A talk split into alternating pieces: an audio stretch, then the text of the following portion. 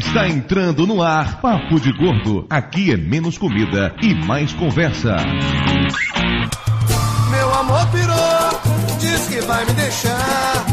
Meu amor pirou, diz que vai me deixar. Se eu não fizer a dieta do chá, se eu não fizer a dieta do chá. Ouvintes de peso, univos! De Salvador, aqui é Dudu Salles. E na minha família, todo mundo sempre fez dieta e todo mundo sempre foi gordo. Regime de engorda não, não é dieta, né, pô? De Salvador, aqui é Mayra. E se dieta fosse bom, não começava na segunda-feira. De Nova Iguaçu aqui é Lúcio. E segunda-feira não é o dia mais popular pra começar a dieta. O mais popular é amanhã. Aqui de São Paulo é Flávio e meu médico me colocou de dieta uma vez. Eu troquei de médico.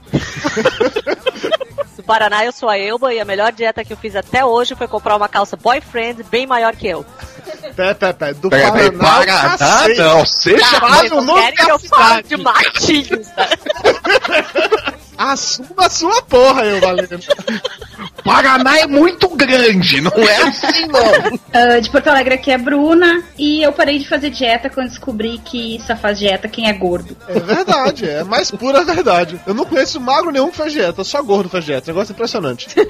pois é, ouvinte de peso, hoje vamos falar sobre dietas, regimes, emagrecimento, toda essa coisa chata que a gente tem de fazer de vez em quando. E pra conversar sobre esse assunto tão interessante, tão divertido, tão relaxante, tá aqui de volta eu, Balena, sua terceira visita no Papo de Gordo. Bem-vindo, eu, Balena. Muito obrigada. Meu japaz, visitem Mona Lisa de Pijamas, ouçam o Moracast. E sofram com as torturas da Elba. O que é exatamente esse quadro do, do, do Mona Lisa, Torturas da Elba? Explique, por favor. É que é assim, as pessoas me amam. Então, volta e meia, as pessoas mandam vídeos bem absurdos pra mim. Daí eu pensei, por que sofrer sozinha? Daí eu vivo mandando esses vídeos pra Mafalda, quando a gente tá assim, sem fazer nada, conversando, eu vou mandando. Ela me xinga também.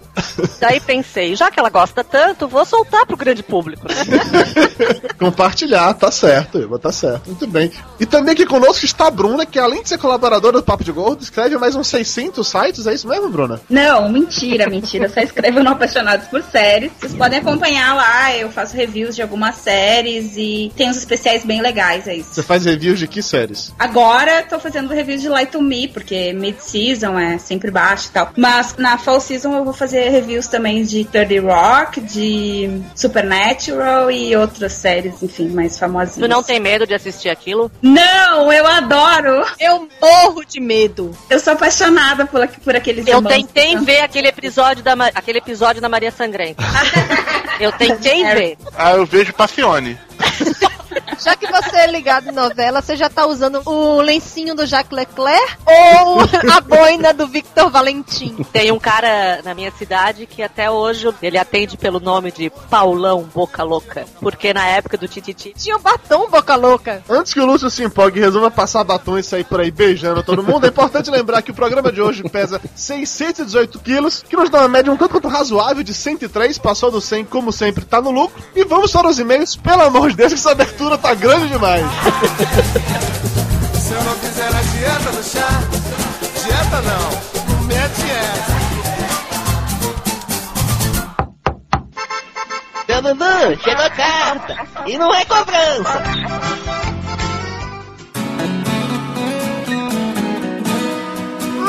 Muito bem, dona Mara Moraes. Estamos aqui de volta para mais uma emocionante leitura de e-mails do Papo de Gordo. Você tá dodóizinha hoje, tá com a carinha meio triste, o que foi que houve? Eu tô toda entupida. Tá tão entupida que não deu nem pra entender o que você falou. Mara está sofrendo de sinusite e ainda assim sendo forçada a gravar a leitura de e-mails comigo. Que maravilha, hein? Grava, desgraçada. Bora! Tá certo, tá fazendo mais do que a sua obrigação, afinal de contas, seus fãs dependem disso. Tem gente que depende disso? Deve ter, sinceramente eu não sei. E falando em fãs, galera, só pra avisar todo mundo, eu e Mayra estaremos no Rio de Janeiro entre os dias 18 e 21 de novembro. Vamos, vamos passear na cidade maravilhosa, ver o quão maravilhosa ela realmente é. E pretendemos marcar um dia, um almoço, provavelmente. No próximo episódio falaremos mais detalhes sobre isso, mas fiquem ligados, se estiverem no Rio, nesse período, é bem provável que em um desses dias eu e Mayra saia pra almoçar a famosa feijoada carioca. Se se vocês quiserem se juntar a nós, dar risada, tomar uma caipirinha em comer feijão, fiquem ligados que no próximo episódio falaremos direitinho onde estaremos, que dia, que horário, coisas assim. Qualquer coisa siga no Twitter também. No Twitter talvez seja mais fácil ainda pra avisar mudança de última hora. É só me seguir lá no arroba Eduardo underline Salles e arroba Mayra underline Moraes. Que bonita essas coisas de underline, né? Gente chique tem underline, né? O pessoal lá do Matando Robô Gigante, eles não tem underline, ele tem underscore. Continuando os recados, já estamos de passagens e credenciais compradas para Campus Party Brasil 2011. Que chique, Dudu Salles! Pois é, o Papo de Gordo estará mais uma vez na Campus Party em São Paulo. Se você está ouvindo esse programa hoje, dia 30, e ainda não comprou seu ingresso, corra, porque restam pouco menos de 200 convites ainda. Então, ou você compra agora, ou você vai perder a chance de participar do maior evento de tecnologia do Brasil. Eu estarei lá, a Mayra estará lá, o Flávio estará lá, ter um monte de podcasts, então apareçam. E falando em aparecer, numa dessas madrugadas aí conversando no Twitter com a galera, surgiu a ideia de convidar alguns ouvintes para participar do Papo de Gordo. O que, que você acha, Dona Maria Moraes? A gente deveria abrir espaço para ouvintes aqui no nosso programa? Eu acho que isso pode ser deveras perigoso, porque esse pessoal vai acabar tomando umas patadas do Flávio e do Flávio e a gente vai ter que sair por aí se desculpando com as pessoas, né? Realmente corre esse risco. Mas se ainda assim você estiver disposto a passar por isso, a sofrer nas mãos do tio Flávio, você, caro ouvinte do Papo de Gordo, terá essa oportunidade. O esquema é simples. Vamos fazer uma promoção durante os próximos 30 dias. A gente começa ela hoje e fala o resultado final dela no dia 30 de novembro, em que selecionaremos os dois participantes para gravar com a gente o último Papo de Gordo do ano. Mas a gente vai selecionar como, Dona Mera Moraes? A pessoa tem de fazer o quê para participar do Papo de Gordo? A pessoa tem que mandar pra gente fotos dela ou de um grupo fazendo gordices. Mas se engana quem pensa que fazer gordice é só comer feito animal. Você pode, por exemplo, ficar boiando na piscina só com as orelhinhas de fora, igual o Ipo Dudu. Pois é, mandem fotos de vocês fazendo gordices e olha, tem que ser você, tá? Não me venha mandar fotos falsas, não. Eu quero alguma coisa na foto para comprovar que é você. Pegue um papel, escreva papo de gordo, ou esteja com o site aberto do lado. Eu quero uma comprovação de que a foto é real. Mandando essas fotos pra gente, vamos selecionar o top 5 e abrir votação entre os ouvintes do Papo de Gordo. E eles sim vão definir as fotos mais legais que participarão com a gente no último Papo de Gordo do ano. Só para deixar bem claro, temos algumas condições muito específicas para quem vai participar. Número 1, um, tem que ter internet rápida, pelo menos 1 mega, menos que isso não rola. Tem que ter fone e microfone, pode ser um headset comum, tá valendo também. E, obviamente, uma conta no Skype. Com isso já é o bastante para participar do Papo de Gordo. E se você for um dos escolhidos, por favor, né? Vê se não fica com síndrome de Rice Guy igual o Dudu. E falando nisso,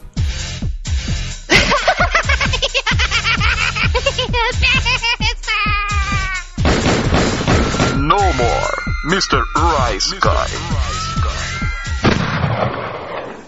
Dudu participou do spin-off falando sobre o quê? falando sobre séries de comédia brasileiras, é a segunda parte de um programa que gravamos no início do ano, tá bem legal, recomendo a todo mundo. Dudu e Flávio participaram do HCast. No HCast, eu e Flávio estamos lá para falar sobre como fazer quadrinhos. É uma série muito legal deles. Já tiveram com desenhistas, com coloristas, com roteiristas. Dessa vez foi com um tradutor, ou ex-tradutor no caso. E o Flávio, que é um. O que, é que o Flávio é mesmo? Chato.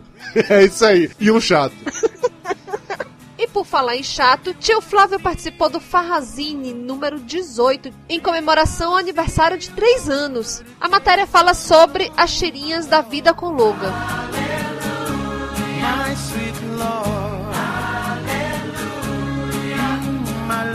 Vamos agora para os e-mails. Começando com o e-mail da minha conterrânea Jaqueline Pacheco, 20 anos, daqui de Salvador, na Bahia. Olá, meus queridos amiguinhos de peso. Amiguinhos é tão meigo, né? Eu, no alto dos meus recém-completados 20 anos, não me considero uma cachaceira. Nunca bebi para ficar travadona. Nunca estive como alcoólico, nunca vomitei ninguém. Mas já passei por uma. Estava no reggae na casa de uma amiga e o povo fez uma batida de cajá, que é leite condensado, vodka e suco de polpa da bendita fruta. Apaixonado por batida de frutas como sou, entornei uma jarra da parada, ainda misturei com cerveja, vinho rosé e orloff. Isso vai dar merda, você tá ligado, né? Pense que eu já tava dançando o creu na velocidade 5 sem nem perceber. Só sei que chegou uma hora em que vi tudo rodar. Falei, esse é meu limite. fui me sentar e caí no chão pra nunca mais. Ali mesmo fiquei e cochilei. Só acordei quando vi umas luzes piscando na minha cara. A galera tava tirando foto e rindo muito na minha cara. Aí já viu, né? Foto no Orkut e reputação para lá de abalada. Mas é isso mesmo, amiguinhos. É a vida. Parabéns pelo excelente trabalho e por ser uma equipe tão comprometida, especial e fanfarrona. Você é um fanfarrão, seu Eduardo Salles. A Jaque encerra com a clássica frase de bêbado: Arriba, abarro, ao centro, adentro. O e-mail agora é da Dilene, 24 anos, Parnamirim, Rio Grande do Norte. Ela diz o seguinte: Interessante notar que os bêbados não só acham o caminho de casa, como também conseguem achar a casa dos amigos para desová-los. Tem dia que eu fico aqui me perguntando como é que o namorado consegue chegar em casa se até para fechar o portão ele leva uns 5 minutos. Quando bebo, prefiro tomar pitu e Coca-Cola em doses separadas. A primeira de pitu e depois a coca para dar uma lavada. Mas também encaro vinho, cerveja, se estiverem bem gelados. Não bebo nada misturado, tipo Cuba Libre. Talvez essa minha frescura com bebida me livrou de perder o Réveillon de 2005. Estava acampando em Pipa, Rio Grande do Norte, e uma galera do camping fez uma vaquinha para o Mussolini, a lágrima do cão disfarçada de bebidinha colorida e inocente. Como assim a lágrima do cão? Imagine a lágrima do cão, então é isso aí. O negócio é preparado com suco de laranja, vinho, vodka colocados cuidadosamente em copos pequenos em, na ordem citada, de modo que não se misturem. Acho que para provar o poder do danado, é suficiente dizer que pelo menos 10 pessoas passaram a virada do ano dormindo depois de terem sido carregadas para suas barracas sem nem saber o que os derrubou. Espero que um dia voltem a fazer outro cast sobre o mesmo tema. Com tanto nordestino, aposto que muita coisa ficou de fora. Pense num povinho que gosta de beber. Cheiro pra vocês! Realmente, tem um povo que gosta de beber nordestino, Ave Maria. E-mail agora do Gabriel Webler, 120 quilos, do Rio de Janeiro. Fala, tio Dudu e tia Mayra. Não posso deixar de compartilhar esse fato vergonhoso da minha vida de manguaça. Estava eu, no fim de minha adolescência, quando um dia um amigo fala: Aê, aniversário na casa do fulano. E lá fui eu. Depois de tomar várias bebidas de várias cores e tamanhos diferentes, tudo estava meio que no efeito bullet time do Matrix. e todas as cores estavam no máximo. Foi quando olhei pro lado, vi uma menina maravilhosa sentada e perguntei se ela queria ficar comigo e tal. Fomos pra fora da festa e foi aquela agarração. Voltando pra festa, sentei e comecei a tomar refrigerante e comer algo, pois não aguentava mais beber. O porre foi diminuindo e a visão foi voltando ao normal. Levantei para ir no banheiro e quando voltei, eu realmente queria não ter voltado. Que merda foi que eu fiz? A menina era horrorosa. Fiquei naquela, sentado do lado, mas não dando muita atenção. Só esperando a festa acabar e me mandassem que ela me visse. Já estava na porta para sair quando o filho da puta gritou lá de dentro: Ô Gabriel, não vai dar o telefone pra ela não? Pensei na hora, puta merda. Na manhã seguinte, acordo com meu telefone tocando. Quando atendi, recebi um Bom dia, meu amor, que passou o sono na hora. Aí foram três meses enrolando pra não magoar a menina e bebendo muito pra aturar o grude. Tá pensando o quê, meu filho? Cachaça dá nisso aí, ó. Vai dormir com a princesa e acorda com o dragão. Vamos agora pros abraços. Começando com um abração pro Felipe Rocha, do galeradaboteco.com.br. Abraço pro Thiago Boss. Pro WW Barros, que falou da Tiquira, a cachaça roxa feita de mandioca lá no Maranhão. Tem um link aí no post pra isso e eu, eu confesso, fiquei com vontade de experimentar, mas com medo louco disso. Abraço pro Jonatas Galaço, que ouviu o papo de gordo enquanto comia linguiça. É, amiga, é perigoso. Abração também pro Olho 2005. Pro André Ferreira. Pro Aikes. Pro Alexandre Nerdmaster, que tomou seu primeiro e único porre aos 9 anos de idade. Rapaz precoce, né? Será que o Nerdmaster se embebedou de biotônico Fontoura? Aquilo bate onda, velho. Aquilo bate onda. Abração também pro Benedito Portela, que escutou o último cast quatro vezes. As piadas eram tão difíceis assim de entender? É, a Vera tava bêbado quando escutou, né? Por isso. Abraço pro Felipe Miranda. Pro Carlos Marins. Pro Rafael Smock. Pra Luciana, que achou o Flávio meio calado no último programa, é que o Flávio tava com medo de se comprometer. Não queria falar demais pra não apanhar da mulher depois. Abraço pra Giza, uma nova ouvinte. Bem-vinda, Giza. Abração pro Frizone, Pra Caroline. pro Márcio Amorim, que curte corote com dólar e limão. Cacete, isso deve bater uma onda louca. Coma fandangos juntos, meu amigo. Aí ele morre na hora. Abraço pro André Will. pro Dalmo Bandeira, Pro Rod Reis, que ficou de mimimi porque não participou do episódio. é a mimizenta mesmo. É isso aí, galera. Valeu, muito obrigado pelos e-mails, pelos comentários. Vamos de volta para o programa e lembre-se, daqui a 15 dias tem episódio novo no papodegordo.com.br.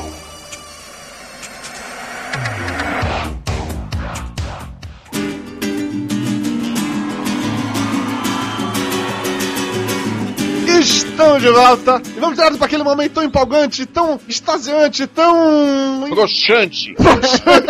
o santo remédio contra a luxúria. o momento cultural do tio Lúcio. Você, dona de casa, que não quer mais fazer sexo com seu marido, ponha ele para ouvir o momento cultural do tio Lúcio. Bom, a primeira dieta popular da qual se tem registro é a Carta sobre a Corpulência endereçada ao público, que foi escrita pelo Papa defunto inglês William Bentinck em 1863. Ele começa o manifesto escrevendo: De todos os parasitas que afetam a humanidade, não conheço nem consigo imaginar nenhum mais angustiante que a obesidade.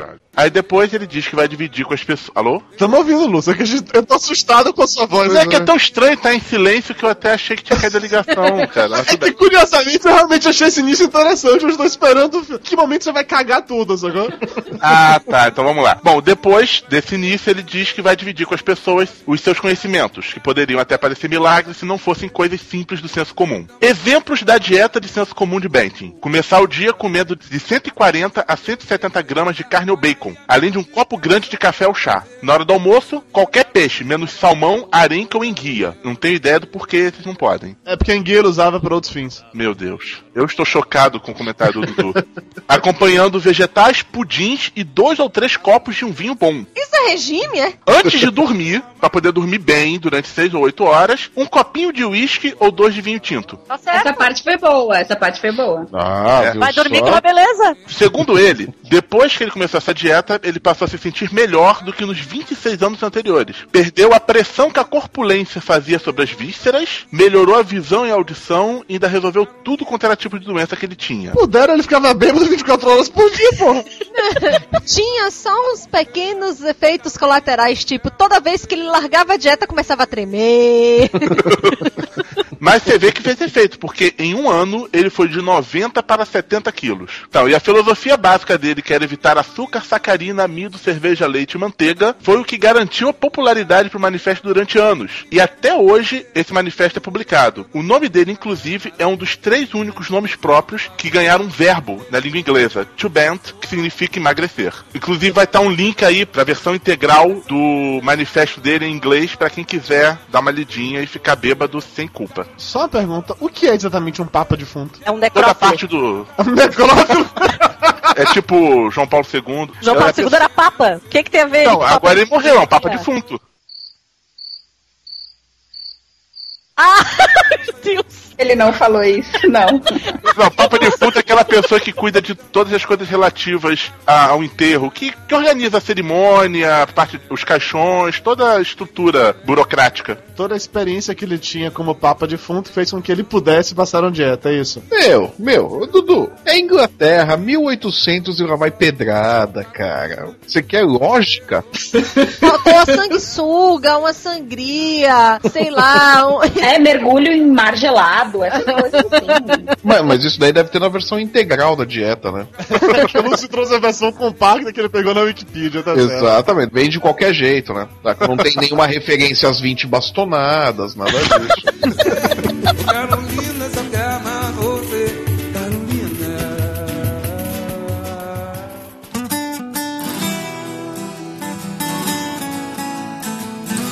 Depois desse momento cultural do tio Lúcio, realmente assim, tão cultural, Porra, nossa senhora. A luxúria foi toda embora dos ouvintes. Todo mundo aqui nesse programa já fez dieta alguma vez na vida. O Flávio foi o único que tava em off reclamando dizendo que não, que nunca fez, depois ele lembrou que ele fez dieta. Vocês lembram qual foi a primeira vez que vocês fizeram dieta? Eu tinha uns 12 anos. Ah, aquela coisa básica, assim, mãe, mãe preocupada, ver que a, filha tá começando com namoradinhos, namorados e função, me leva na ginecologista, fui fazer um monte de exames e os exames deram um colesterol alterado, várias coisas loucas, assim, eu pô, só tinha 12 anos, sabe? Daí a médica me indicou um, um endócrino e eu fui com a mãe e ela, pra me dar força, quis fazer dieta junto comigo. Nessa primeira dieta, esse endócrino, ele era totalmente nazista e quando eu não emagrecia os dois quilos daquelas duas semanas, ele, ele colocava uma pressão psicológica tão absurda que eu chegava ao ponto de cortar o cabelo, de tomar um monte de laxante. Foi uma época bem, bem ruim, assim. Quando eu resolvi, não, eu nunca mais vou nesse médico, eu comecei, eu tive uma fase, assim, sei lá, uns seis meses de bulimia, sabe? Tipo, quando eu ia em algum lugar e comia muito, pizzaria, churrascaria, eu chegava em casa e ficava horas, tipo, forçando mesmo, e era consciente, sabe? Tipo, não era o meu corpo querendo, era tipo, ah, eu não posso ser assim, porque ninguém vai, ninguém vai me aceitar, enfim, essas coisas. Foi bem ruim. É isso, essa foi a minha experiência. Musiquinha. O timing foi perfeito, né? Todo mundo agora dá as mãos, vamos dar força, nossa amiga. obrigada, obrigada. A minha primeira dieta também foi muito cedo. Eu, eu, honestamente eu não me lembro quantos anos eu tinha, mas eu era muito novo mesmo. E tinha esse esquema de me levar no endocrinologista. Na, na real, eu nunca entendi por que, que endocrinologista passa dieta. O nutricionista deveria passar dieta, mas enfim, quando eu era criança tinha essa de ir no endocrinologista. Na época eu descobri que tinha alteração de tireoide, eu tomei remédio de tireoide muito tempo e tal. Mas assim, tiveram dois casos especificamente em relação a esse endocrinologista que foram altamente escrotos, assim. E literalmente escrotos, eu diria até. Mayra já tá rindo porque ela já sabe como é a história. Um caso especificamente é o seguinte: a endocrinologista ela vai examinar todas as glândulas, né? E Mayra se controla, deixa eu acabar de contar a história. e os testículos também são glândulas. A mulher passou a mão em ti. A mulher ficou te boinando lá no consultório e tal, você se sentiu violado. Pior, a médica se recusou a boinar você no consultório. Foram dois casos específicos que aconteceram em dias sequenciais. Primeiro dia que eu fui no endocrinologista, aquela coisa e tal, ah, vai lá, tira a roupa, vai ali pra poder examinar, eu já fiquei todo constrangido, todo envergonhado. Acho que a, aquela altura do campeonato, talvez só minha mãe me envia pelado, entendeu? Então assim, eu fui realmente constrangido com a ideia, fui lá, aí tirei a roupa, fiquei só de cueca, a médica, uma, uma velha, estilo Ana Maria Braga, sacou? O que? Velha tarada? É, exatamente, exatamente. Ela é velha, mas ela é velha e tá com tudo em cima, assim, sacou? Aí eu sei que eu vou, eu deito na maca, ela vai lá, ela tira minha cueca e começa a, a palpar, né? Pra poder sentir o, os testículos, digamos assim. E foi bizarro, porque pra ela apalpar, ela segurou, ela levantou meu pinto, eu segurando enquanto ficava mexendo pra procurar, né? Depois você falou que não precisava mais segurar. Cara, eu não falei que eu fiquei constrangido, mas ela não precisava mais segurar. Isso é fato, eu não precisava mais segurar. Mas o problema é que ela ficou mexendo, mexendo, mexendo. Ela não parava de mexer nunca aí, não teve jeito. Mas a razão pela qual ela não parava de mexer é pra ela só conseguir encontrar um testículo. E ela começou a ficar numa operação foda com isso, mexeu, mexeu, mexeu, não achou. Aí virou pra minha mãe: olha, o seu filho, ele só tem um testículo. É por isso que ele tá com algum tipo de alteração, não sei o quê. Aí minha mãe: não, não pode ser, não, é assim. A senhora quer ver aqui? Tá perto aqui pra ver. Aqui, não, aqui, ó, não tem nada aqui. Não é possível, eu confiro isso todo dia sozinha, rio no caminho. Aí a, a mãe de Dudu vai lá e bate na cabeça dele. Dudu, devolve a bolinha que você engoliu, Dudu! Eu sei, cara, que no dia seguinte fui numa consulta no, no hospital que ela trabalhava, fui numa junta médica pra poder examinar o meu saco. Eu não lembro da- dessa imagem porque assim, isso, Isso atrasou o início da sua vida sexual em quantos anos, cara? cara, isso povoou meus pesadelos durante anos, entendeu? Eu, criança, era aquela sala de hospital, aquela sala parecia que ela era enorme, vazia, um frio desgraçado, eu pelado, de cócora, em cima de uma maca, e tinha uns, sei lá, seis, sete médicos e médicas que chegavam e pegavam no meu saco, apertavam pra procurar. Não, não achei, não, aqui não tá. E ficaram nisso, velho. Eu não sei quanto tempo demorou, mas parecia uma eternidade, agora. Ordenhando, Dudu. Aí no ano seguinte, quando teu pai te levou no puteiro, você saiu correndo chorando. De novo não, de novo não. Imagina os médicos falando, não, ó, não tá aqui não. Dá uma olhada ali atrás, vê se foi parar. Tá, e acharam finalmente? Acharam, acharam, acharam. E onde tava? Tava no mesmo lugar. Hora. Ele ficou nervoso. É, ele tava tímido. Acharam, eu tenho dois testículos, tudo funciona numa boa, muito bem, normalmente. Mas eu nunca esqueci isso e eu nunca superei o terror que isso causou em mim. Eu tenho um pânico de ginecologista até hoje. Até hoje, no shopping, de vez em quando, ele sai correndo pra poder conferir se nenhum caiu no meio do caminho. Cara, nunca nenhum endocrinologista mexeu no meu pinto, cara. Olha, pois é, eu queria dizer que eu fui em vários endócrinos e também ninguém mandou ficar pelada. A véia é tarada mesmo, cara. Tá ouvindo, mãe? Você ouve esse podcast, mãe, a culpa é sua. Vai lá, a primeira dieta de vocês. A minha consulta com o endócrino não foi tão empolgante quanto a tua. No final da- das contas, todo mundo continuava vestido, né? Ah, mas a Eu sentei e o homem só conversou comigo, nem tentou me bulinar. Aí o Dudu ganhou a dieta do saco, né? Depois de duas semanas ganhou uma bolinha. Ai, não, eu tinha, eu acho que eu tinha uns 12 anos. Daí a minha mãe me levou no médico, daí ele passou uma dieta, que até era gostosinha, assim, tinha umas coisinhas boazinhas. Mas daí o, o filho da puta do meu irmão era assim, a gente ia almoçar, daí o meu pai, que é outro, é, fazia É outro do clã dos filhos da puta.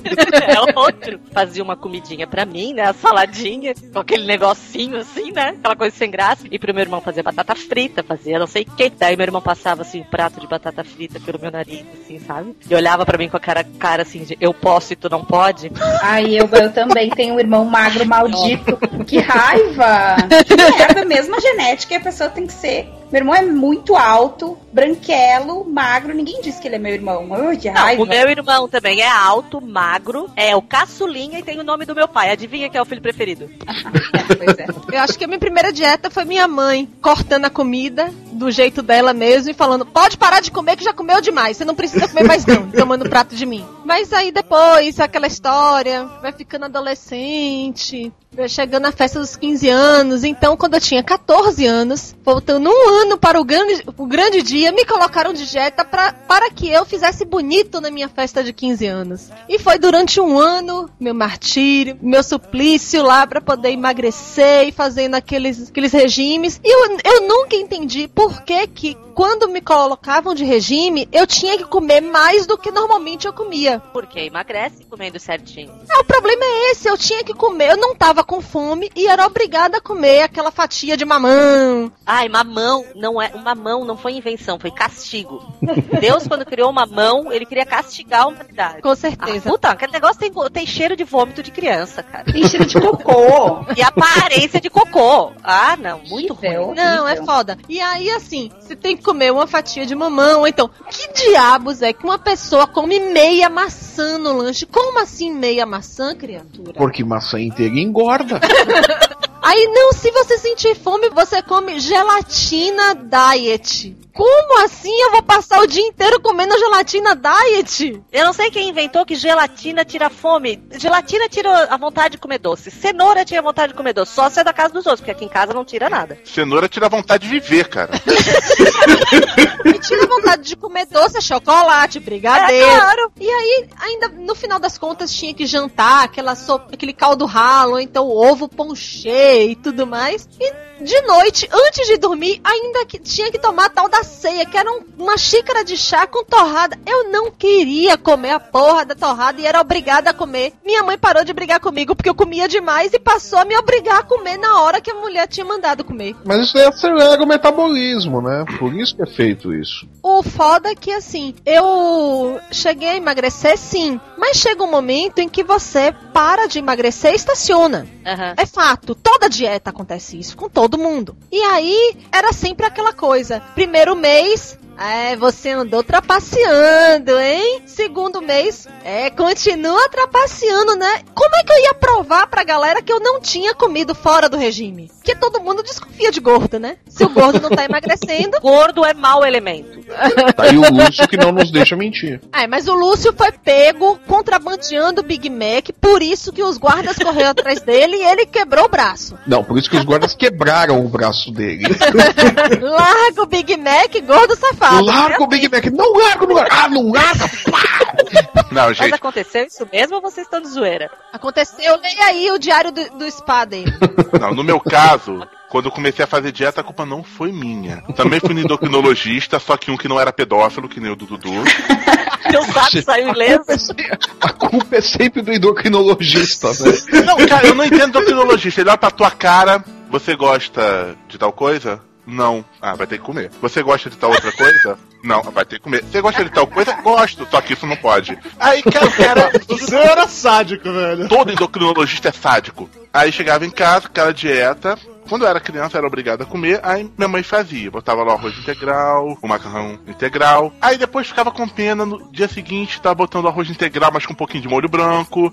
No outro dia, o macarrão integral, mas colocava lá uns queijinhos, depois um molho de cachorro quente. E ia seguindo nessa, cara. Bela dieta, Não, né? e uma, uma coisa engraçada também de endocrinologista é quando eles dão aquela dieta pronta. né? Daí eu, moradora do litoral sul de Santa Catarina, criada a peixe frito com pirão d'água, o cara botava assim, lista de frutas, genipapo, sapoti, tudo fruta que eu nunca tinha visto na Fácil vida. de achar, né? Fácil de encontrar. né? Maçã, banana, melancia e pera não passam em lista de endocrinologista. É tudo fruta exótica e grapefruit. Eles adoram botar grapefruit. Ah, mas por aí, minha filha, porque por aqui é meia maçã, uma fatia de melão, uma fatia de mamão. Cara, não fala de meia maçã, que são um dos meus maiores traumas do chá, cara. Não, e o pior assim, seis uvas. Quem é o filho de uma puta que pega um cacho de uva e conta seis uvinhas e come?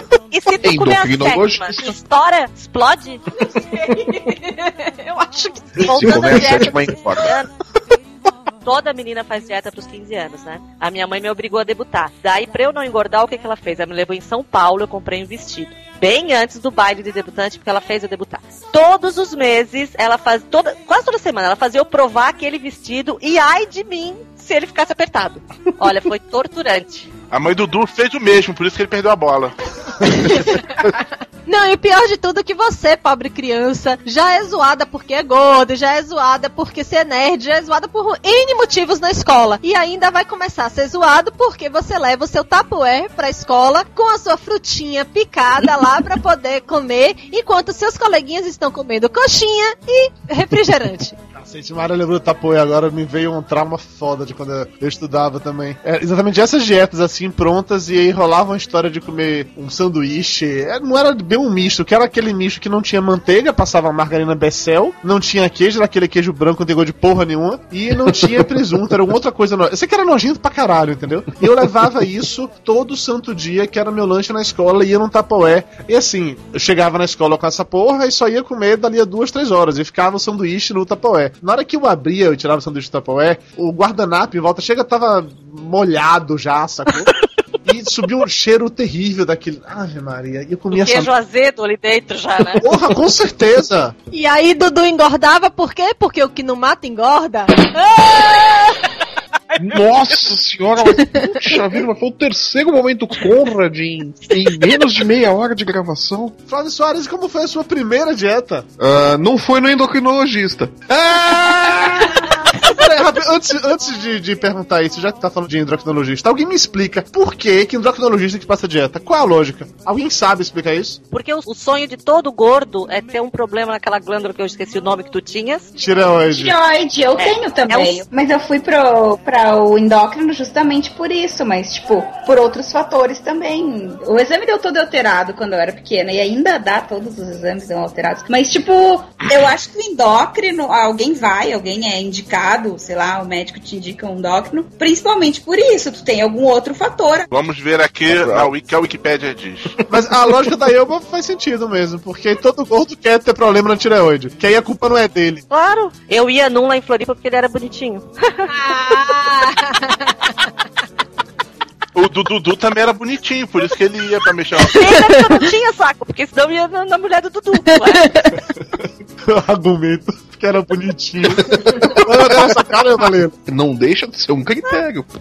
Flávio Soares, e você? Você escolhe também endocrinologista baseado em beleza? Não, eu não vou no endocrinologista, então. Você fez uma dieta só na sua vida, não fez? Como é que foi essa dieta? Não, não, na verdade eu acho que eu fiz duas dietas. Ou eu não lembro se as Ó, ele duas já tá aumentando, ele já tá aumentando. Não, não, porque, o- porque o que aconteceu foi o seguinte: eu tive um problema de pressão arterial. e Comecei a ter uns picos de, de- de pressão arterial muito alta e tal. Fui no, no, no clínico geral, depois passei no cardiologista. E não foi bem uma dieta, né? É muito legal. O cardiologista aí chega e fala: Ó, você tem que emagrecer e você não pode comer sal e não pode comer doce. Se fode aí, filho. Daí tu abre a boca e come vento, né? E foi muito bizarro, porque foi bem isso mesmo. Na primeira dieta, eu tive que cortar radicalmente o sal, né? E tive que começar a comer mais fruta e mais verdura, né? Então não foi bem uma dieta indicada pelo médico. Ah, você tem que comer de tanto em tanto tempo, não sei o que lá e tal. Eu tinha que perder 10 quilos e não podia ingerir sal, né? Seis meses nisso daí, né? Acabou dando certo, a pressão estabilizou tudo, mas foi um porre, cara. Como eu fiquei um período grande comendo muito pouco sal, muito pouco sódio, eu me acostumei com comida com pouco sal. Então qualquer quantidadezinha pra mim já tá bem temperado, já tá no ponto. Então é muito engraçado, porque o paladar fica mais apurado nesse ponto. É uma coisa que eu recomendo pra todo mundo tentar durante um tempo. Ficar uns três meses comendo com muito pouco sal. É o que eu falo pra Dudu. Dudu come muito, muito sal. O dia que a pressão dele estourar vai ser pra nunca mais poder. Quem tem pressão alta, é gente estressada. Pessoas calmas como eu não tem pressão alta. É, tu sabe que aquele onde tem maior pressão alta, o índice de pressão alta no Rio é no Rio das Ostras, né? Que é uma cidade assim de uma rua. O pessoal tem pressão alta do tédio. sério? Pressão alta de tédio é genial. Mas é sério. Ah, mas é, cara. Mas é sério, Dudu? Você você corre Sim, muito sim, sal e tal. Vai reduzindo gradualmente o sal, É, cara. a gente, a gente não sente diferença no sabor, a gente só percebe depois quando volta a salgar normalmente a comida, né? Exatamente, exatamente. Porque chega um ponto que você começa a sentir o gosto da comida mesmo. Aqui em casa, agora não, agora a Camila já tá acostumada com a quantidade de sal que eu uso. Mas quando ela mudou pra cá e tudo, ela provava e fala, pô, mas tá sem sal. Eu provava e falo, não, mas tá até salgado isso aqui. então tem uma, uma, uma diferença. É. Aqui, pessoal, descobri. Como a Wikipédia não tinha essa informação, peguei em outra fonte tão confiável quanto que é o Yahoo Answers. Confiável. Em essência é o seguinte, o nutricionista é aquele que se forma em nutrição, especificamente, e é Sério? o que está dedicado a passar dietas, no sentido da reeducação alimentar. Já endocrinologista, que é uma especialidade da medicina, em teoria só deveria atuar com as pessoas que têm problemas hormonais ou metabólicos que geram obesidade, podendo passar alguma dieta mais associada a medicamentos. Pelo que eu entendi, a diferença básica é essa. A endocrinologista que me atende desde os 14 anos de idade não me passa remédio. Mas ela pode, é nutricionista não. É, pelo que eu entendi, pode porque é uma, habili- uma habilitação médica. Mesma diferença de psicólogo e psiquiatra. O psiquiatra, Psiquiatra. podendo passar remédio e o psicólogo não. Entendi, entendi. Então, tá parcialmente explicado. Ouvintes do Papo de Gordo são médicos ou saberiam explicar melhor sobre isso, deixem comentários. Doutor Tapioca, você também é convidado pra explicar, porque honestamente eu ainda acho tudo muito esquisito, mas tá de boa.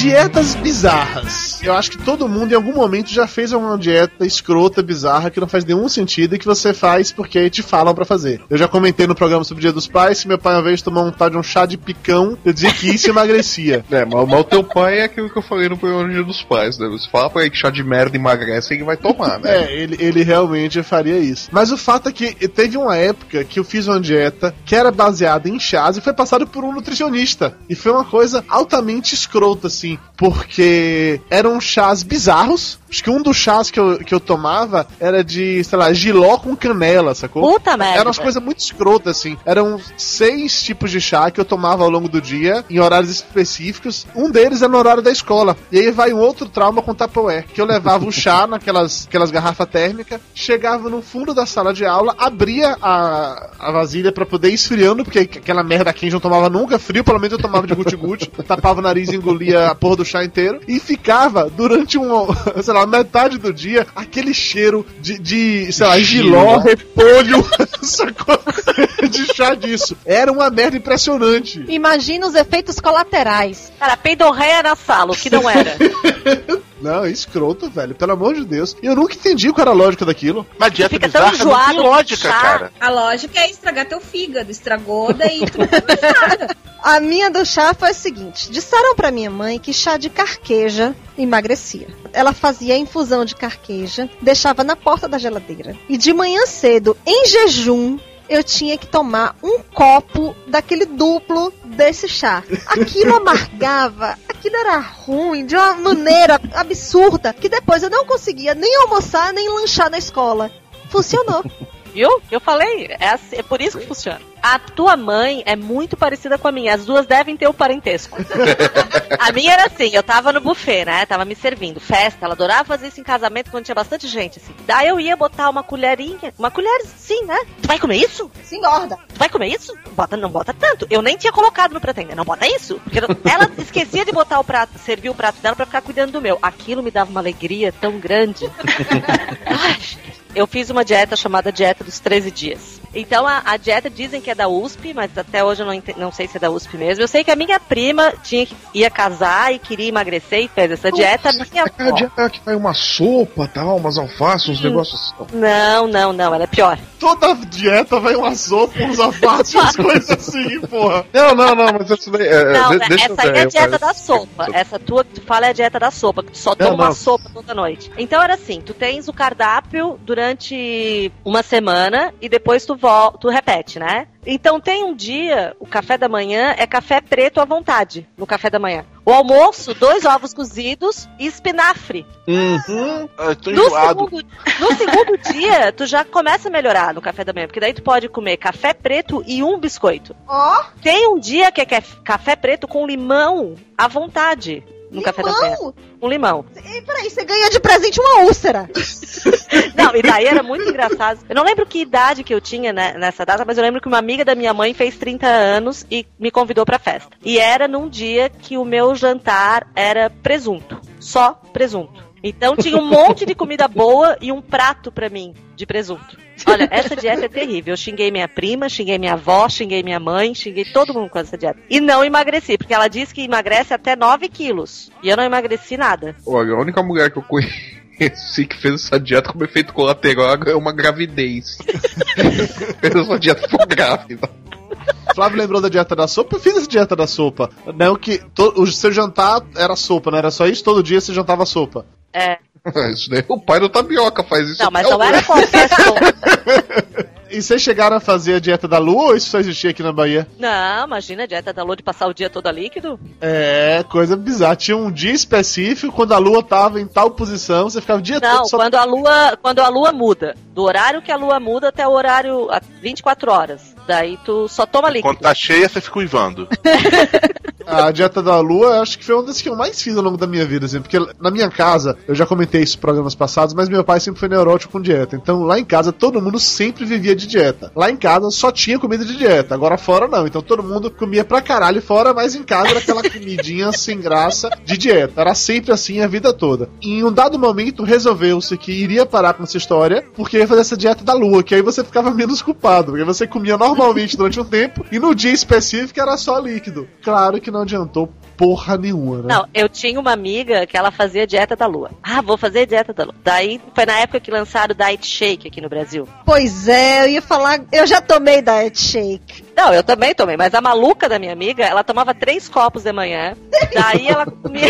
ela tomou uma vez um, um milkshake, não sei das quantas, eu disse, mas isso aí tu vai engordar. Não, é só líquido. Não importa se é diet ou não. É só líquido. Daí ela tomava. Ah, beleza. Você pega um pote de 2 litros de sorvete de flocos, você derrete é líquido, tá valendo, é, É, isso? a teoria dela era assim. E teve uma vez, um final de semana, que era mudança de lua. Ela só ia passar líquido. A gente tava fazendo uma festa. Ela começou a beber vinho de manhã cedo, porque era só líquido. Paramos no hospital com ela.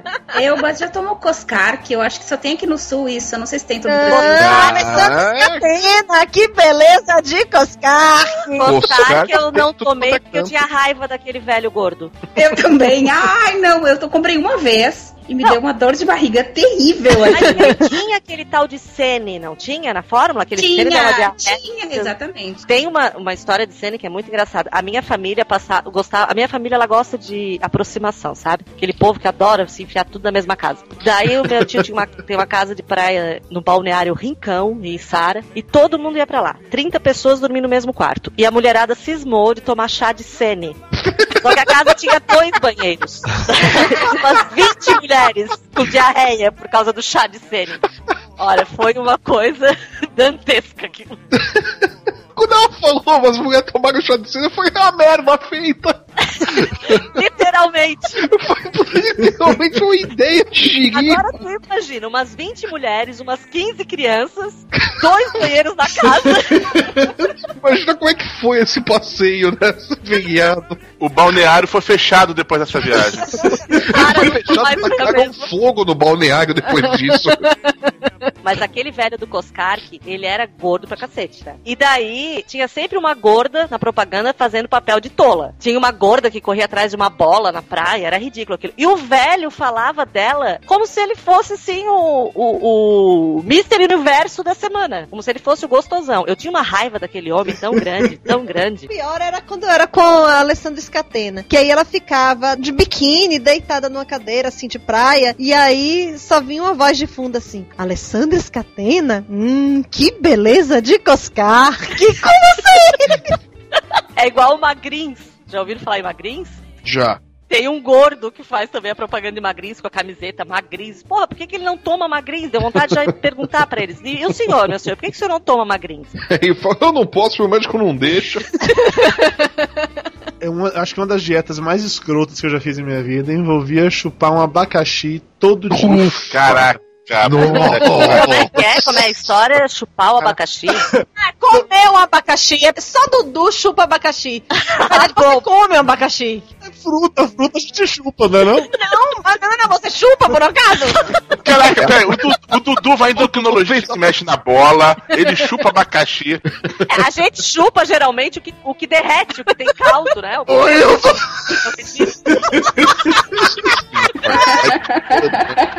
Do- Depois da dieta do saquinho, da dieta do boquete, que, que outra dieta que você fez?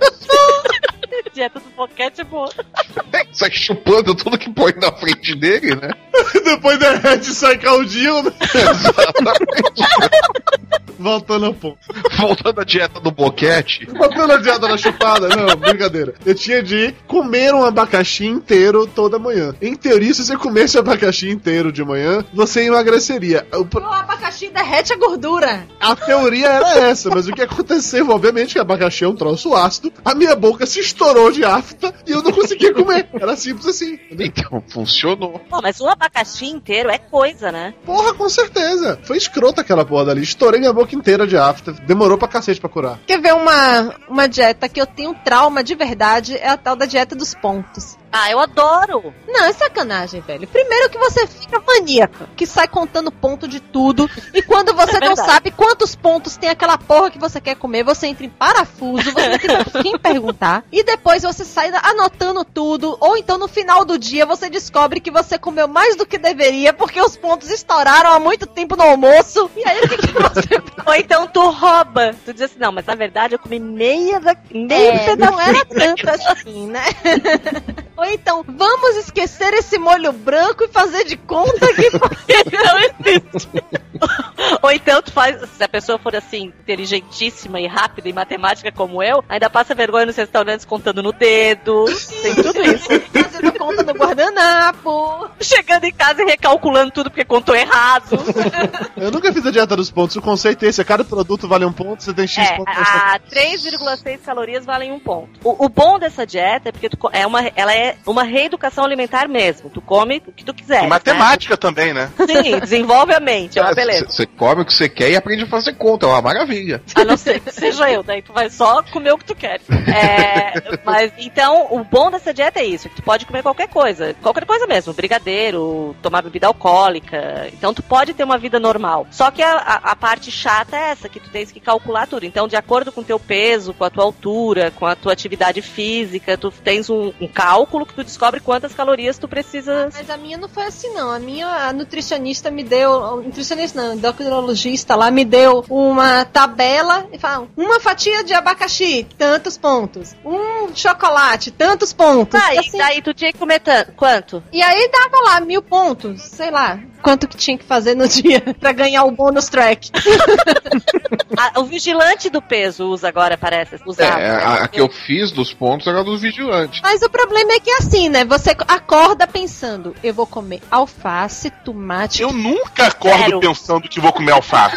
aí é que tá, você planeja dessa forma. Eu vou comer alface, tomate, meia maçã, economizando, mas aí é que tá. Quando no- chega no final do dia, você. Ai, agora eu libero o acarajé, a pizza, o cachorro quente, porque eu já economizei antes. Ou então você faz o seguinte: você na segunda-feira economiza um monte de pontos pra descontar tudo da sexta. Pelo que eu lembro dessa dieta, eu comprei o livrinho e tudo. Pelo que eu lembro, tu tens um número X de pontos pra proteína, pra carboidrato, pra não sei o que, pra te comer durante cada refeição. Então tu consegue. O gordo sempre arruma uma lógica. Pois é, o foda é isso. Mas essa dieta funcionou, vocês duas emagreceram fazendo ela. Não, ela é uma dieta que funciona. Nos primeiros três meses você sempre emagrece, depois você enche o saco e É. chuta o balde. Três uma- meses é bondade tua, Mayra. Não- Pra mim não passa de um mês e meio, um mês e meio, o máximo e acabou. Quando eu chegava no limite de não emagrecer nada, nem 100 gramas, assim, nada, o médico chegou e me disse assim, quando eu fazia essa dieta dos pontos. Bom, então o dia que tu enfiar o pé na jaca, que tu comer quindim, que tu comer muito, foi na pizzaria e tal, no dia seguinte tu tem que ficar 24 horas comendo alface e bebendo água à vontade. Quando ele falou aquele à vontade, eu queria matar aquela pessoa. Como assim água à vontade? Água à vontade, pois é. Não, e eu, eu era pequena, eu era criança, eu acreditei que isso era normal, saudável, e eu fiz. Só um comentário. A verdadeira dieta de pontos, cara, é gastroplastia. Se você comer muito, estoura o ponto e morre. Porra, Lúcio, eu não achei graça não, na boa. Mas é. É, mais um Sabe momento quando eu, fiz a, quando eu fiz a cirurgia, a minha mãe achava que eu ia morrer, porque a minha mãe é uma pessoa muito otimista. Então ela achava que eu, que eu, que eu ia morrer, né? E daí uma enfermeira cuidando de mim, a minha mãe conversando, ela assim: não, não, o único caso que aconteceu aqui, nosso, que morreu, foi um senhor que chegou em casa e comeu um frango assado pra ver se era verdade mesmo que ele ia morrer. Assim, o cara saiu, a, a gente fica dois dias no hospital, ele saiu pra ver se era verdade, se atrapalhava, se engasgava, ele comeu um frango assado. Morreu. A prima de Dudu foi na, na dieta líquida e comeu uma casquinha do McDonald's, porque esperou derreter e era líquido. Ah. A gente falou disso no programa 21 sobre gastroplastia. mas, mas isso deve ser relembrado sempre. Claro. Não tomem sorvete na dieta líquida.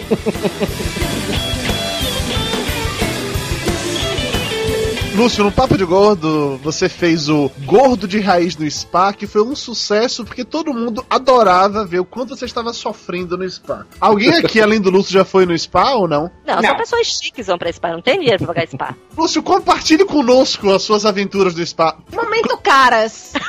Lúcio no castelo do spa, vamos lá. Tem que ter uma Eu ainda abertura. acho que a gente devia mandar o Lúcio pro deserto do Atacama, assim, né? só com a passagem de ida. O pessoal gosta de ver ele se fudendo, né? Tem um spa, daquelas pastorais que tem na igreja católica, eles fizeram um, um spa lá na minha cidade, que vai a mulherada pra lá pra, pra ficar um final de semana, uma semana. O Lúcio podia ir pra lá pra testar, botar o comentário dele depois. É só hóstia aqueles, não? Hóstia e vinho. Não, é tipo um spa mesmo, tem atividade física, tem alimentação balanceada. Minha mãe queria que eu Ah. fosse, eu ri muito da cara da minha mãe já nesse momento.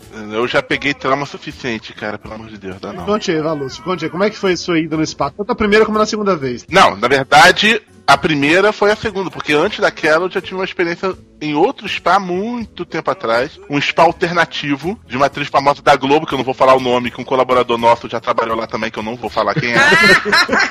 lá era tão alternativo que tinha um dia que era só sucos. E era suco sem água.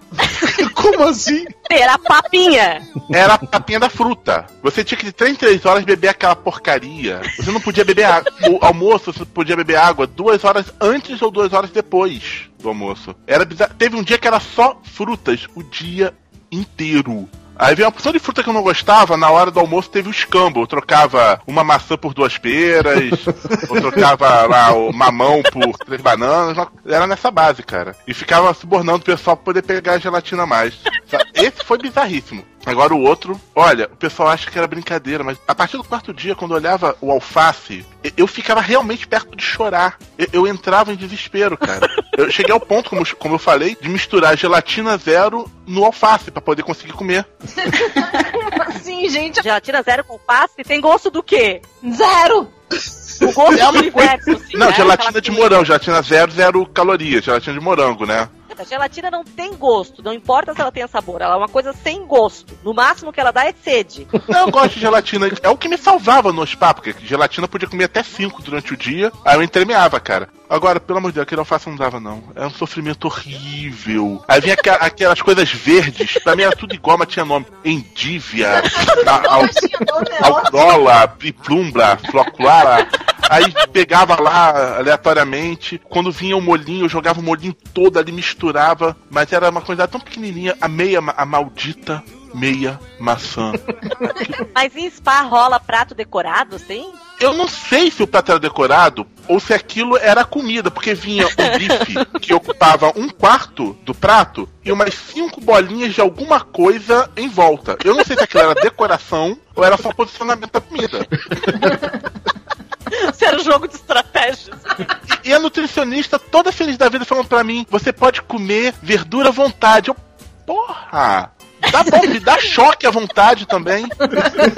Você falou isso daí pra ela? Não, eu pensei, eu era educado. Ah, não, você devia ter falado. Tá, Vai que você assim, ganha. mas assim, spa é aquele negócio mesmo assim que a pessoa não sente fome ou isso é mentira? A pessoa morre de fome. Não, não sente fome, porque você come o tempo de 3 em 3 horas. O problema é que o teu estômago não sente fome, mas o seu cérebro sente. O Tá, e estômago o que tá se conversa em spa? sobre comida. O pessoal ficava conversando sobre comida. Eram dois extremos. As velhinhas falando sobre todas as outras vezes que foram no spa e que elas conseguiram ficar sem comer macarrão, sem comer carne, aí ficavam relencando tudo que não, não comiam, tudo que eu queria comer. Aí do outro lado, uma galera também que tava com a dieta mais restritiva que ficava sonhando. Cara, uma vez, outra coisa que o pessoal acha que eu tava brincando, mas é verdade. Eu me distraí por meio segundo, quase que uma velhinha me rouba o frango. Sério? É sério. Tudo que eu relatei com pequenos exageros, mas em essência é verdade. A velhinha quase roubou o frango do meu prato. Por muito pouco ela não roubou. E ainda vinha caminhada, o pessoal caminhava pela rua, pelo meio da estrada. Você morrendo de fome ainda tem que aguentar aqueles professores de educação física tudo cheio de uhul! Yeah, yeah, Professor de vamos educação lá." física é um povo que só perde pra mim pra animador de festa infantil. Eu acordava às sete da manhã, ia fazer ginástica com a minha mãe, que já não é uma coisa boa de se fazer, porque a minha mãe para de fazer pra me corrigir, e ficava aquela mulher berrando de manhã cedo. Eu tinha vontade de subir naquele palco, tirar ela de lá de cima a tapa, jogar ela no meio da praia, assim, dar uma voadeira nela. Yeah, Seria um bom exercício físico. Puta, cara, a mulher ficava aqui, vamos lá, uhul, isso, isso. Ah, mais um, mais um, agora é pra suar, força, pessoal. Não, e quando ele vem, eu não tô cansado, por que, que você está? Vontade de dar uma dieta dos pontos na cara dele. Ô, Lúcio, mas foi numa atividade física dessa que você conseguiu fugir da primeira vez que você foi no spa, né? Que você relatou no Gordo de Raiz. Cara, é, foi a primeira vez a gente foi no. pra andar lá no Parque Municipal de Petrópolis. Aí eu fui tirar uma foto do lado de fora, a pessoa já tinha entrado, fui correndo, tropecei, voei, fiz lá uma manobra ninja pra salvar o meu celular. Tanto foi excepcional essa, essa virada ninja que eu dei, que quando eu voltei agora a segunda vez, o professor que tava comprando falou: Você é o rapaz que caiu daquela vez e virou daquele jeito.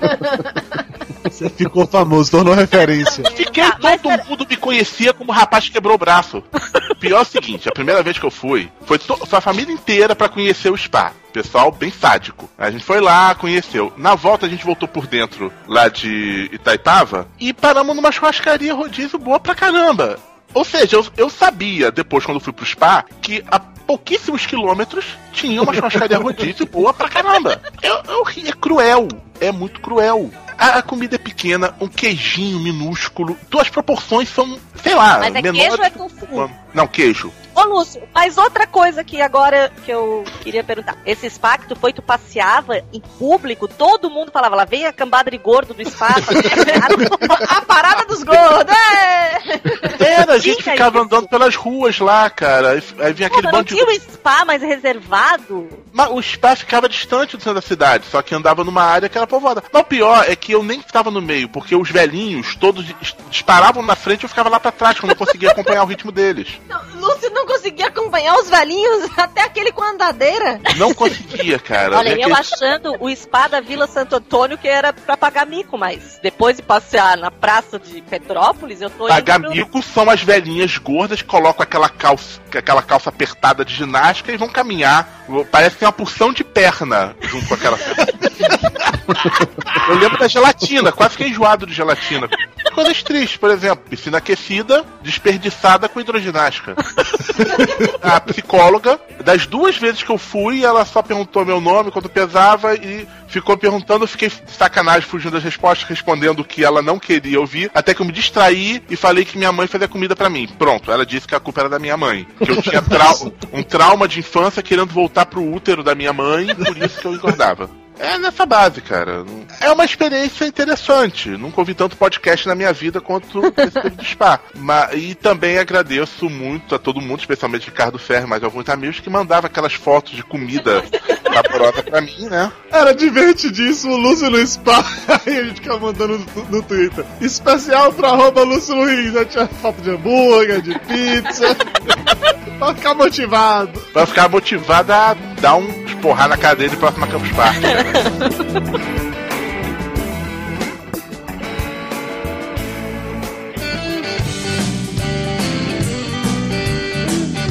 A Bruna puxou mais cedo aí, comentando que ela só aguentava fazer um mês e meio de dieta. Um mês e meio. Qual foi o máximo de tempo que vocês já fizeram de dieta? Porque eu tenho um cá pra mim que eu acho que eu nunca fiz um ano inteiro assim de dieta. Entre o almoço e o lanche eu tô fazendo dieta. Ah, eu acho que eu já cheguei a quase um ano. Essa mesmo, antes dos 15 anos, aí eu consegui. Eu acho que eu não passei de seis meses. Isso que é a pior parte de fazer dieta. É, ninguém suporta fazer essa merda durante tempos. É porque você deixa de ser um ser social, gente. Não tem condição de você chegar e ir na festa de aniversário. Você tem uma vida. E não dá pra você moldar a sua vida a uma dieta controlada lá que você só pode comer tais e tais coisas numa- que estão lá numa tabelinha. Você não acha isso o tempo todo. E as outras pessoas não estão seguindo a mesma tabela que você. Então estão desfilando na sua frente com hambúrgueres e batatas fritas e refrigerantes e tudo mais. Não, se tu morar numa casa, todo mundo fazendo a dieta junto, tu consegue. Agora, se for assim mesmo, não tem como. Por isso que eu gosto dessa dieta dos pontos, porque tu pode ter uma vida normal. Só tem que saber contar depois. É, O problema da maioria das dietas, cara, é que o pessoal passa uma listinha de comidas que você não comeria normalmente, você fica enjoado daquilo depois de algum tempo. Pois é. As, as vezes que eu consegui emagrecer foi quando, sem seguir dieta, eu reduzi o volume de coisas que eu comia. Eu cheguei a perder 20 quilos em dois meses. Só que depois eu perdi a vergonha na cara e voltei a engordar. Mas isso que tu fez não é uma dieta, é uma reeducação. Tu Não, come então, não é uma dieta. dieta. Só que diminuir. O negócio é diminuir. Quem consegue? Ninguém consegue. As vezes que eu mais emagreci foram na época, época que eu tava trabalhando, estudando e, e morando fora de casa e namorado e 500 coisas. Eu esquecia de comer. Tá, eu comia muita porcaria, mas como eu ficava realmente muito tempo sem comer, eu em- emagreci rápido, assim. Não cheguei a ficar magra, óbvio, eu nunca fiquei magra, mas não era uma reeducação, era até o contrário disso. Só É, que. emagrecer rápido não é necessariamente bom também, né? Pois Se você é, emagrecer exatamente. rápido por falta de comida, você, na verdade, vai ter problemas de saúde. Isso. Na época que eu fui mais magra na minha vida foi assim. Foi na época que eu tava. Eu fazia faculdade, tinha dois estágios, pesquisa no CNPq e não tinha um tostão no bolso. Eu almoçava todo dia com ticket de ônibus. Caralho, hoje é o programa Revival. Agora a gente falou de efeito sanfona. Acho que a dieta que eu fiz, assim, que mais tempo durou e que mais funcionou foi a dieta do Atkins, a dieta da- proteína, que era basicamente comer proteína. Tu não tinha dor de cabeça, nada? Não tive nada, Ilma, muito pelo contrário. Eu emagreci, sei lá, 40 quilos no espaço de 6 meses, 7 meses, uma coisa dessa. Comia muito. Desculpa te perguntar, doutor, qual que é o teu tipo sanguíneo? Vermelho. Eu sou B positivo. B positivo?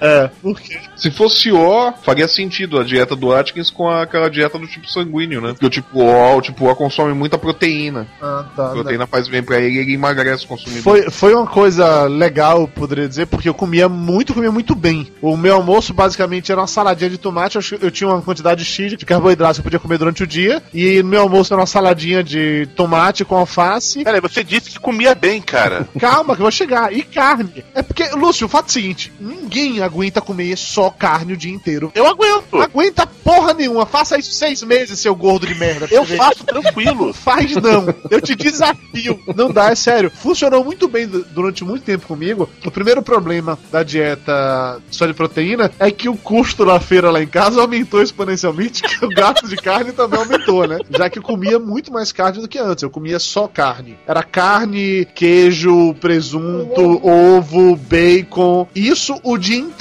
Comia sanduíche que era de ovo, bacon, presunto, e só não tinha pão, entendeu? Todo dia, na hora do jantar, eu comia omelete de alguma coisa. Na hora do almoço era sempre muita carne. Cara, parece bom pra cacete. Eu adorava. Ia pra churrasco, comia pra caralho. Pra mim não parece bom. É, por isso você não come carne, né? Eu não gosto de carne Cara, vermelha. eu faço, eu faço essa dieta desde que sou criança, então. Chega uma hora, velho, que você não aguenta, de verdade. Eu se, tava sentindo falta de comer pão. Depois de quatro meses sem comer pão, eu sonhava em comer pão de novo? Tá, mas tem uma hora no Atkins que tu pode voltar a colocar carboidrato, não pode? O Atkins ele parte do seguinte princípio: você pode comer X gramas de carboidrato por dia durante um período tal. Depois essa, essa proporção aumenta um pouco. E eles têm um conceito que eu achava sensacional e eu adorava isso: que ele considerava a possibilidade de você fazer eventuais fugas da dieta. Que ele partia do seguinte princípio: que ninguém suporta fazer a dieta durante muito tempo. Então você poderia tirar lá, sei lá, um dado dia, você resolveu chutar o balde. Você comia feito animal durante duas horas, três horas, que seja. E no dia seguinte você voltava pro estágio inicial da dieta. Que por ter feito isso num período muito curto de tempo, que acabava que o teu corpo já tinha alterado a maneira como ele processava e não iria voltar ao normal, não iria voltar à maneira como era antes. Eu não sei se funcionava ou não, se era dessa maneira ou se eu acho que tava falando merda ou não, mas pra mim deu certo. Eu realmente emagreci. Eu parei de emagrecer porque, de novo, eu não suportava mais. Eu tinha vontade de comer macarrão, de comer pão, de comer coisas que faziam parte da minha alimentação, mas que durante a dieta do Atkins não pôde. Até mesmo parte de bebida não foi desprezada, porque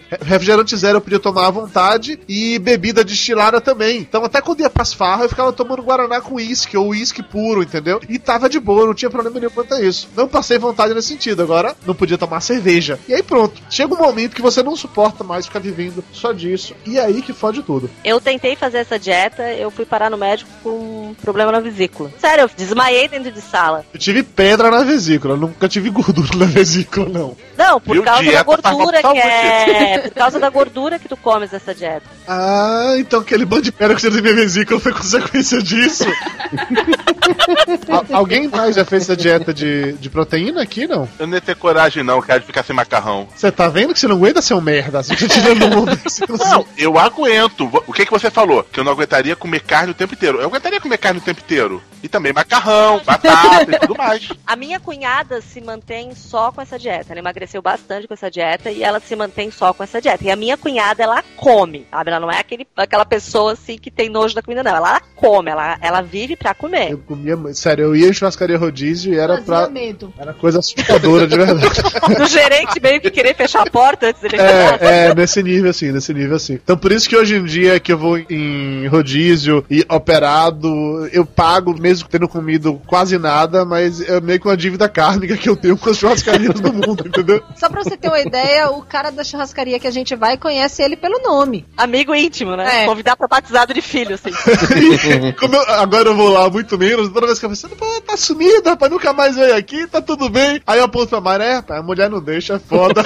Talvez exatamente por conta desse radicalismo dessa dieta de só poder comer proteína que não deu certo comigo. Agora, uma que funcionou comigo durante muito tempo também, foi a outra que eu fiz durante, sei lá, uma, uma eternidade, quase um ano, acho que chegaram Uma ao... eternidade, quase um ano. Porra, pra uma dieta é uma eternidade, filha. Eu acho que durou oito ou nove meses eu fazendo essa dieta. Foi quando eu fiz Vigilantes do Peso pela primeira vez. Sendo que na época que eu fiz, não era como vocês estão falando de pontinho, não sei o quê. Era balancinha, tá né? com a balancinha. Eu fiz na época da balancinha. Não, agora cá pra nós, vamos lá. Você sai de casa, você vai pra festa de alguém e tudo mais e leva a balancinha na bolsa. Chega lá, passa o garçom, você pede pra ele colocar a comida na sua balancinha e faz. Pode tirar um pouquinho, porque passou do peso.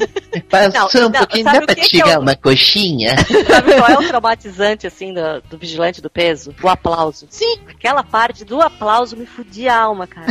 Fulana perdeu 10 gramas. Ah!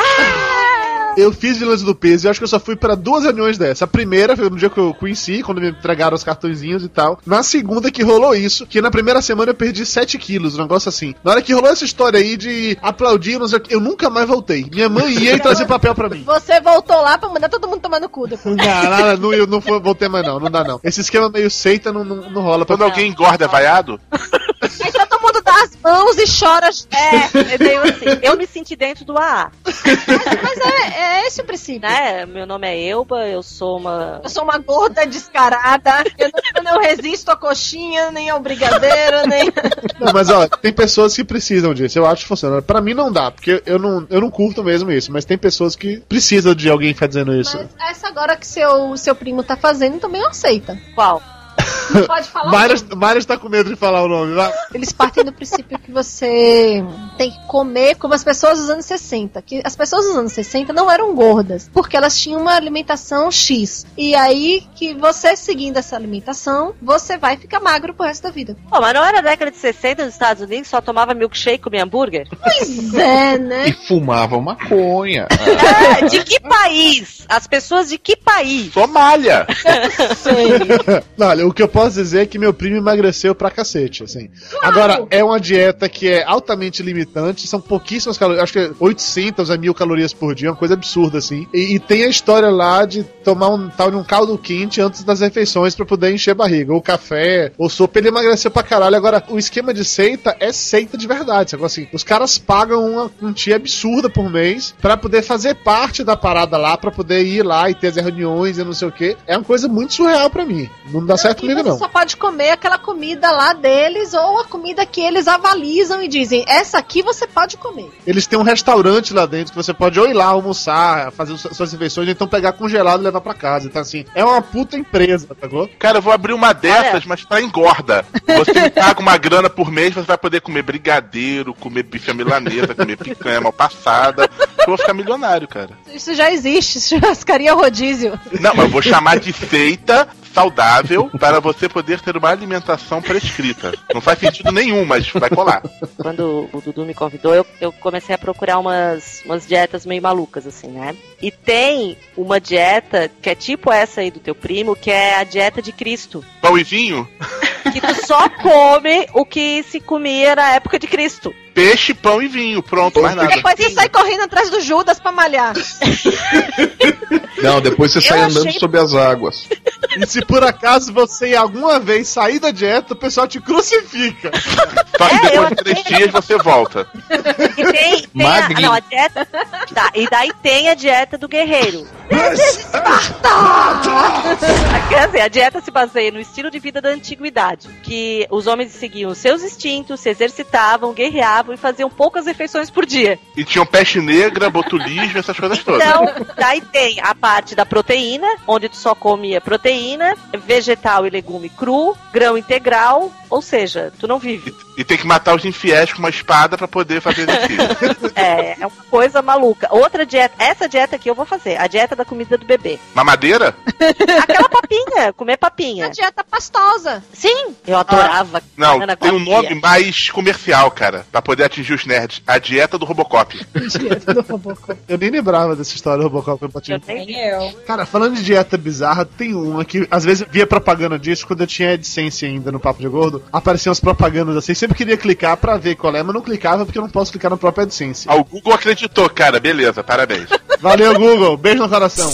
Uma se chamava Dieta dos Três Copos, que eu não faço a menor ideia do que é, de como se baseia, mas eu sempre fiquei curioso pra ver como é que funciona isso. Imagino eu que deve ser um processo que você pode comer o que cabe num copo, deve ser essa a lógica. Mas tem a história da mão também, que você só pode comer o que cabe na sua mão fechada. Imagina, você enfia a mão na panela de arroz, depois você enfia a mão na panela de feijão, de lasanha, e assim vai, né? Sopa nem pensar.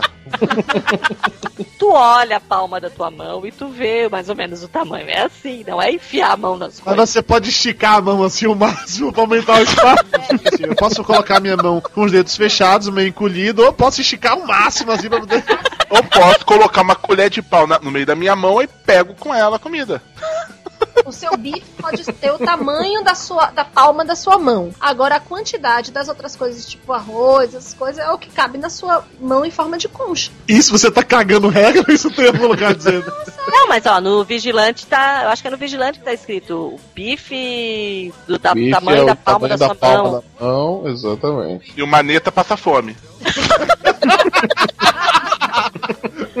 Além dessas dietas escrotas, acho que uma das coisas mais assustadoras, assim, quando eu paro pra ver sobre dietas bizarras e esquisitas, são aqueles aparelhos. Não basta ter diet shake crosscar, tem aqueles aparelhinhos que, em teoria, servem pra te ajudar a emagrecer. Aquela parada fica te dando choque na barriga o tempo inteiro. Aquele negócio que o Dr. Ray lá do Dr. Hollywood veio vender aqui, que é uma coisa bizarra, que ele faz um exercício esquisito que eu nunca vi na vida, que em teoria tem o mesmo efeito de uma cirurgia plástica sem fazer a cirurgia plástica. Quer ver massa? É a tal da plataforma vibratória. Cara, eu Aquilo é muito aquilo. legal. Puta que pariu, é, é uma maravilha. Você fica ali tremendo e, segundo dizem, exerci é um exercício tão heavy metal que queima a gordura das suas vísceras. Eu, eu senti outras coisas queimando quando subi numa dessas, cara. Foi horrível. O negócio fica naquele tremelique todo. Você, você não sente mais as pernas. E quando você desce, que o chão, você fica sentindo falta do trimelique lá e você não consegue se equilibrar. Mas quando eu era bem pequena, já tinha isso numa academia pré-histórica que a minha mãe frequentava. Uma cinta que tu colocava em volta da cintura e aquilo vibrava. Mas não é assim. Aquela plataforma ali, aquilo não é coisa de Jesus, não. Tu sente o nariz tremer junto, não tem? É isso, aquilo é coisa do cão, porque o cérebro também treme lá. É complicada a situação. Para uma pessoa que já é desregulada, tipo você, né? Embaralha as ideias. Tem mulher que se satisfaz sexualmente falando com a centrifugação de uma máquina de lavar roupa. Agora imagina o que elas não farão com uma plataforma dessa. Senta, minha filha. Senta e espera a resposta. Ah, sabe aqueles filminhos pornô que passo na Bandeirantes à noite? É, no sábado à noite, eu acho. O meu marido, a gente só tem TV a cabo aqui na sala. Então no quarto a gente só pode assistir merda, né? É sábado. Daí te- tô eu com insônia sábado à noite. Assistindo Sabrina. É Sabrina? Não, é Emanuele. Mano, Emanuele! Rapaz, eu não sabe mesmo! Porra, Emanuele é mais velho que Salve Rainha. daí, daí era assim, a história era o seguinte, era, um- era um aparelho que causava orgasmos nas pessoas. E ele foi achado por um cara de uma academia. Então as pessoas iam para aquele aparelho e ele ligava o aparelho e a pessoa tinha um orgasmo. E a pessoa achava que era por causa do aparelho. Então a academia que estava indo à falência passou a ser a academia mais disputada na cidade. Não sei por que que eu tô contando isso. Ah, tá, por causa do aparelhinho lá. Eu tava esperando você chegar ao ponto também. Não, mas quando eu, eu comecei a ver sobre esse aparelhinho que treme, me veio esse, esse filme na memória. Se fosse um dos rapazes falando sobre isso, a gente ia ter achado de tarado, pervertido. Gente, eu não tenho culpa. Cara, eu acho que o Flávio. Peraí, eu acho que o Flávio dormiu frente ao microfone. Eu também acho que ele dormiu. Flávio! é sério, ele dormiu! Ou ele dormiu, ou ele se afastou e seu cachorro aqui. Flávio! Hum. Acordou! Tava roncando no microfone, seu merda! É? Não, as minhas histórias são chatas, eu sei, mas daí tu exagerou, né? Não, cara, parabéns, você superou o momento cultural, cara. Ah, é bem legal esse filminho. Tenho certeza que sábado que vem tu vai estar de madrugada assistindo a Bandeirantes pra tentar achar esse filme. Ah, Que filme que é? Emanuele no endocrinologista. Mas esse daí não era o Dudu no endocrinologista, mano?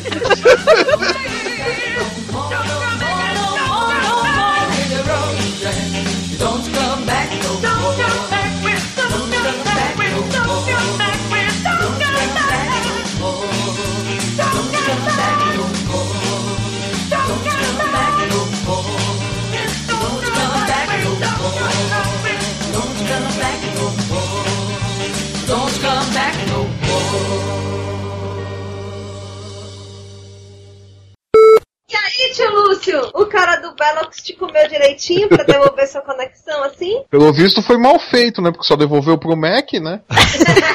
Agora eu consegui botar no PC. O problema é que eu não tenho mais Wi-Fi. Curiosamente, melhorou muito a tua, a tua conexão. É porque tá conectado direto no, no modem do Velo. Poxa, agora ficou ainda melhor. Opa, isso. É porque eu, lem- eu esqueci de colocar o microfone na minha frente. Ele tava atrás. Olha, olha só. É, microfone botando no headset. Ele tava levantado. não tava É, ele embutiu o microfone no headset, levantou tudo. O técnico voltou pra capital com um sorriso de orelha a orelha. Senhorita Elbalena, boa noite. Oi, boa noite. Me afoguei com pão. Com o quê? Eu não entendi direito, foi com quem que Hã? Com o Pão, pão, pão. Ufa, tinha um acento na palavra. Eu, eu costumo gra- eu costumo gravar em atos obscenos, tu não sabia disso? É porque o Lúcio costuma, ele acabou de falar que estava sentado no microfone. Então... Opa, né? não falei nada disso, não incomoda não.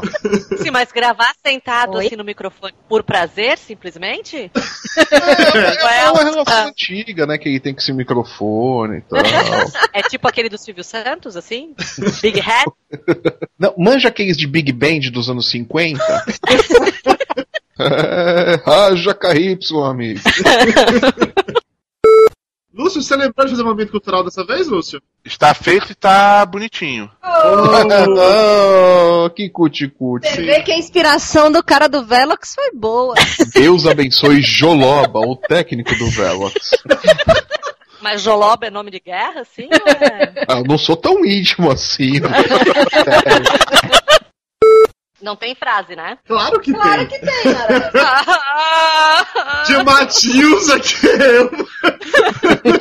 da princesinha do litoral paranaense.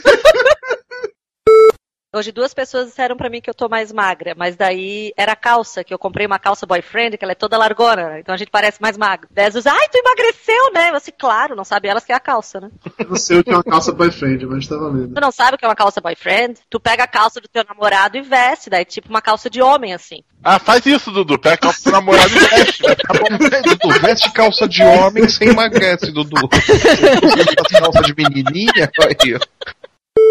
Gente, eu acho que já temos o suficiente para um bom programa. Alguém quer acrescentar mais alguma coisa? Eu não, depois eu faço os outros dormirem. Tá vendo, Flávio? Você, você ofendeu a convidada. É, viu? Ele dormiu de novo. Papo de Gordo. Com a gente é menos comida e mais conversa.